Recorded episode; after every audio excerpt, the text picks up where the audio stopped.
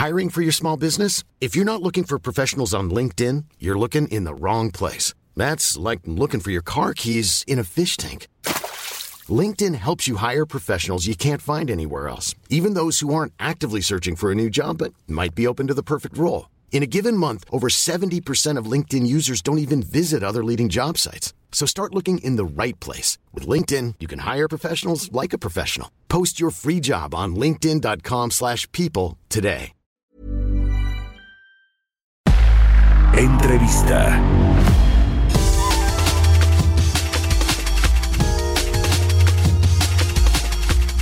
Pues sigue dando mucho de qué hablar esta reforma al sector eléctrico que propuso el presidente López Obrador para devolverle toda la fuerza y el monopolio en el despacho de la electricidad a la Comisión Federal de Electricidad y de alguna manera pues podría estar afectando los intereses eh, legítimos de las empresas extranjeras, de las empresas locales al cancelar los contratos. Manuel Barlet ha dicho, ha dicho abiertamente que tienen que cancelarse y empezar de nuevo los contratos para la autogeneración, el eh, autoabastecimiento, los productores independientes eh, y algunos otros que pues son surgieron de estas subastas eléctricas de que abrió la reforma de Enrique Peña Nieto, la reforma a todo el sector energético.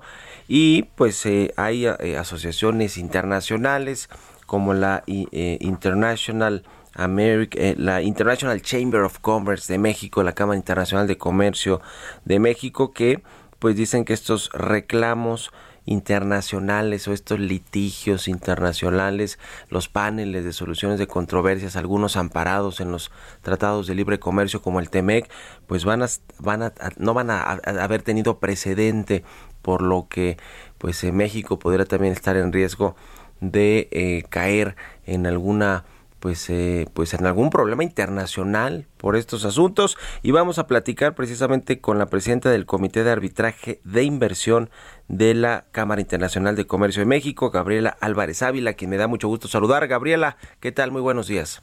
Muy buenos días.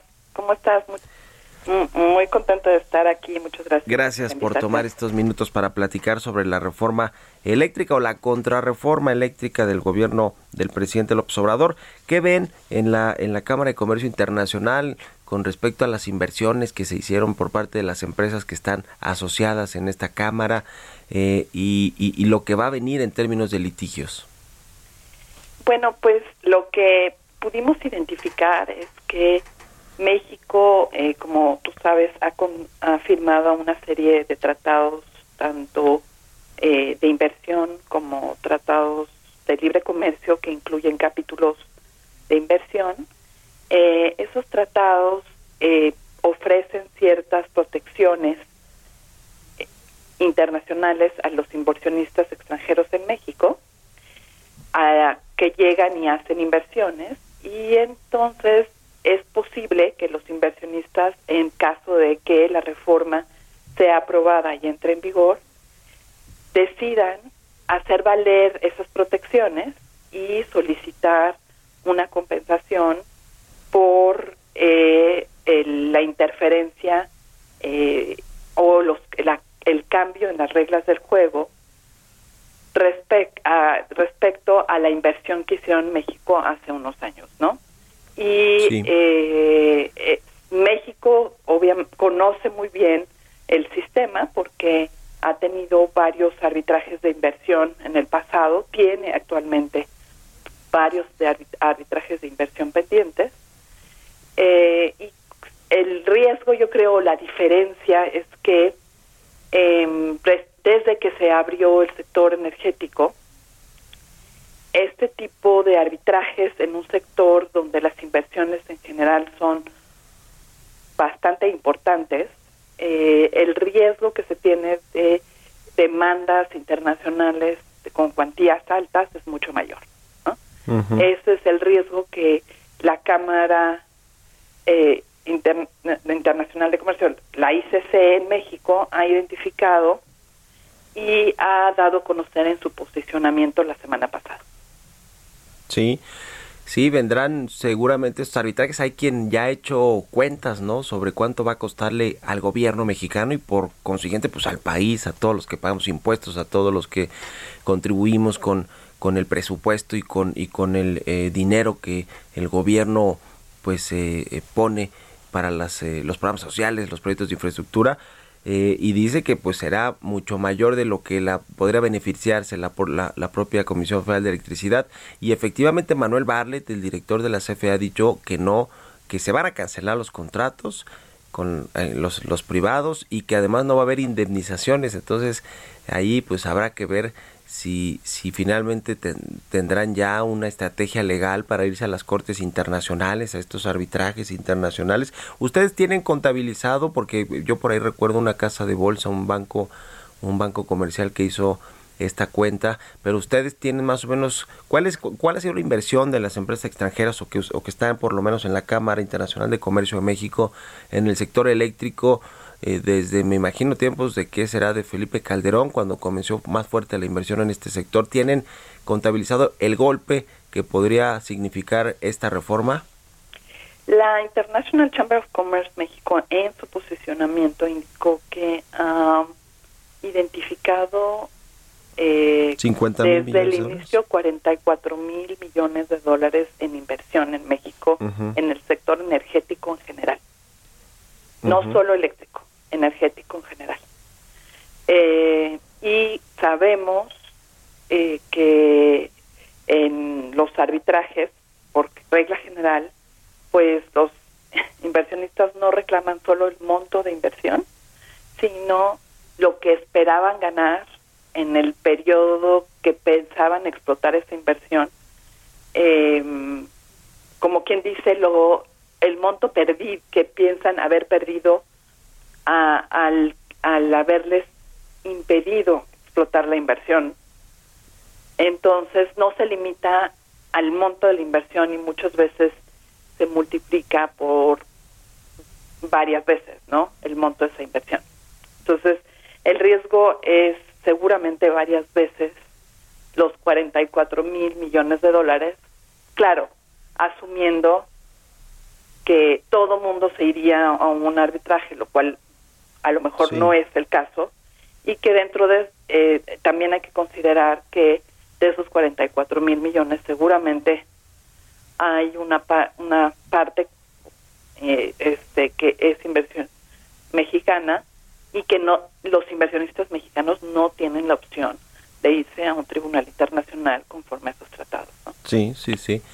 Tendrán que dirimir los asuntos aquí en, en México, más complicado eh, creo yo, porque pues es un cambio constitucional, si es que se aprueba esta contrarreforma eléctrica, entonces digamos que ya no habrá de mucha materia para, para pues defenderse, ¿no? Como sí se ha podido hacer con todos los cambios legales que ha propuesto el presidente López Obrador y que sí han permitido a los inversionistas locales, por lo menos y a los extranjeros, por supuesto, pues eh, obtener estos amparos en el Poder Judicial para pues evitar que se vean afectados sus intereses con, con los cambios legales propuestos. Ahora va a ser una reforma constitucional y ahí creo que pues se cambiará mucho de, de, lo que puedan defender o, buscar defender los inversionistas locales en el poder judicial en las en las cortes en fin eh, eh cuál es eh, digamos puntualmente me imagino que ya le echaron ojo ahí detalladamente a la propuesta eh, de, de, reforma del presidente López Obrador ¿Cuál es, eh, eh, digamos que el argumento más eh, sólido que tendrían las empresas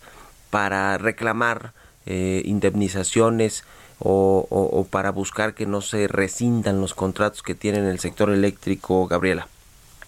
Bueno, yo creo que el, el argumento más sólido es que sí, la reforma energética, hay varios, ¿no? Pero algunos puntualmente eh, es si la reforma eh, energética entra en vigor y da por terminado, por ejemplo, los contratos entre privados, pues se puede alegar que eh, esos derechos que tenían contractuales eh, se dieron por, se, se expropiaron de manera indirecta.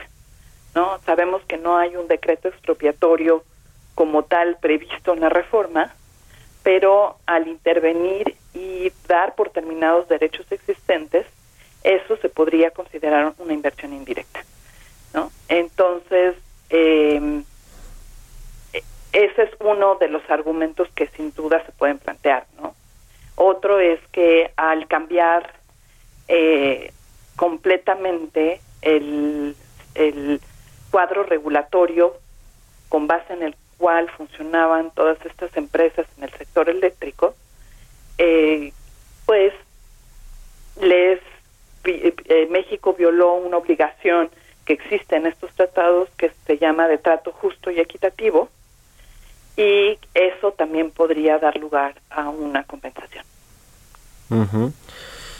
Pues ahí está el asunto, interesante como siempre, vamos a darle seguimiento, eh, sobre todo si pasa la reforma y cómo pasa. Y el presidente eh, López Obrador, y me imagino que en esa lógica estaría Manuel Barlet, que fue pues eh, quien, quien ayudó a redactar esta reforma o contrarreforma del sector eléctrico, dijeron que están abiertos a los cambios sin que pierda la esencia o sin que se le deje de dar la pues de favorecer a la Comisión Federal de Electricidad, de darle la prioridad para despachar energía en México y a ver cómo, cómo pasa esta reforma o a ver si pasa, ¿no? Quizá los legisladores, sobre todo los priistas que tienen ahí, pues eh, que serán fiel de la balanza o que tienen la posibilidad de echar para atrás esta reforma, pues ya veremos qué sucede y si sucede, por supuesto que lo estaremos platicando aquí en el programa, si nos permites, Gabriela Álvarez, presidenta del Comité de Arbitraje de Inversión de la Cámara.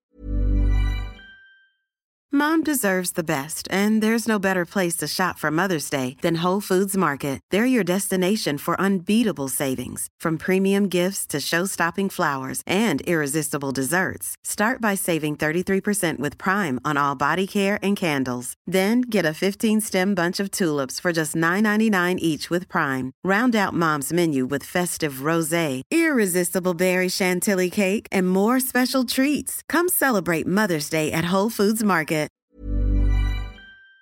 Cámara Internacional de Comercio en México. Muchas gracias por estos minutos y muy buenos días.